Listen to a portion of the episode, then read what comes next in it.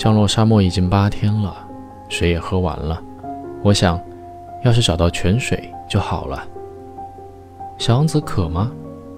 小王子说，他也渴，心灵需要水。我们一起找泉水，一直找到天黑。坐下休息时，小王子说，他觉得星星很美，因那里有他的花儿。小王子说，沙漠的美。是因为里面藏有一口井，我明白了。不管是沙漠还是哪里，只要用心感觉，才能知道它的美。小王子很高兴，他睡着了。我抱着他，拂晓时找到了水井。The narrator and the little prince Thursday hunt for a well in the desert. It was now the eighth day since I had had my accident in the desert. And I had listened to the story of the merchant as I was drinking the last drop of my water supply. Ah, I said to the little prince, these memories of yours are very charming, but I have not yet succeeded in repairing my plane. I have nothing more to drink, and I too should be very happy if I could walk at my leisure toward a spring of fresh water. My friend the fox, the little prince said to me, My dear little man, this is no longer a matter that has anything to do with the fox. Why not? Because I am about to die of thirst. He did not follow my reasoning, and he answered me, It is a good thing to have had a friend, even if one is about to die. I, for instance, am very glad to have had a fox as a friend. He has no way of guessing the danger, I said to myself. He has never been either hungry or thirsty. A little sunshine is all he needs. But he looked at me steadily and replied to my thought. I am thirsty too. Let us look for a well. I made a gesture of weariness. It is absurd to look for a well at random in the immensity of the desert. But nevertheless, we started walking. When we had trudged along for several hours in silence, the darkness fell, and the stars began to come out. Thirst had made me a little feverish, and I looked at them as if I were in a dream. The little prince's last words came reeling back into my memory. Then you are thirsty too? I demanded. But he did not reply to my question. He merely said to me, Water may also be good for the heart.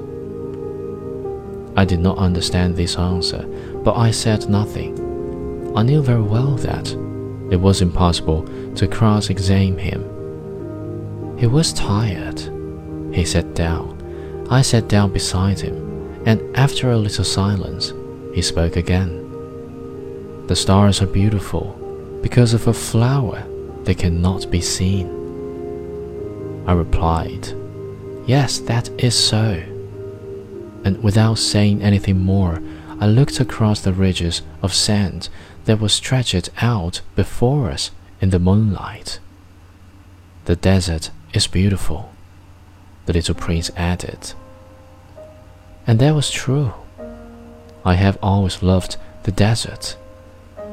One sits down on a desert sand dune, sees nothing, hears nothing, yet through the silence something throbs and gleams. What makes the desert beautiful, said the little prince, is that somewhere it hides a well. I was astonished by a sudden understanding of that mysterious radiation of the sands.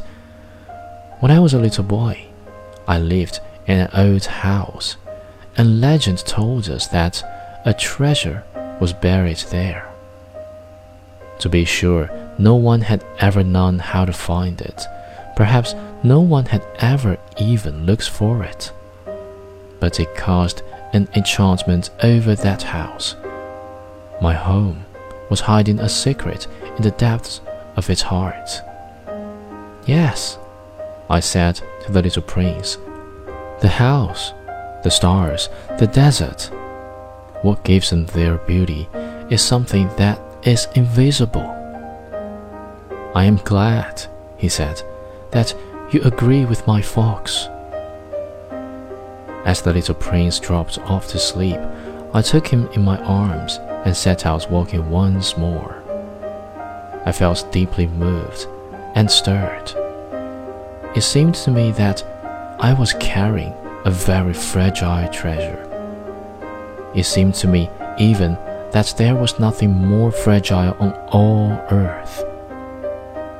In the moonlight, I looked at his pale forehead, his closed eyes, his locks of hair that trembled in the wind, and I said to myself, What I see here is nothing but a shell.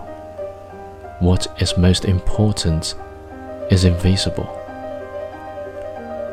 As his lips opened slightly with the suspicious of a half smile, I said to myself again, What moves me so deeply about this little prince who is sleeping here is his loyalty to a flower, the image of a rose that shines through his whole being like the flame of a lamp, even when he is asleep.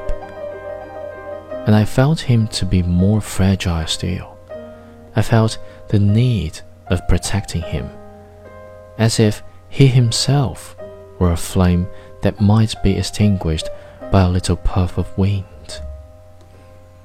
And as I walked on so, I found the well at daybreak.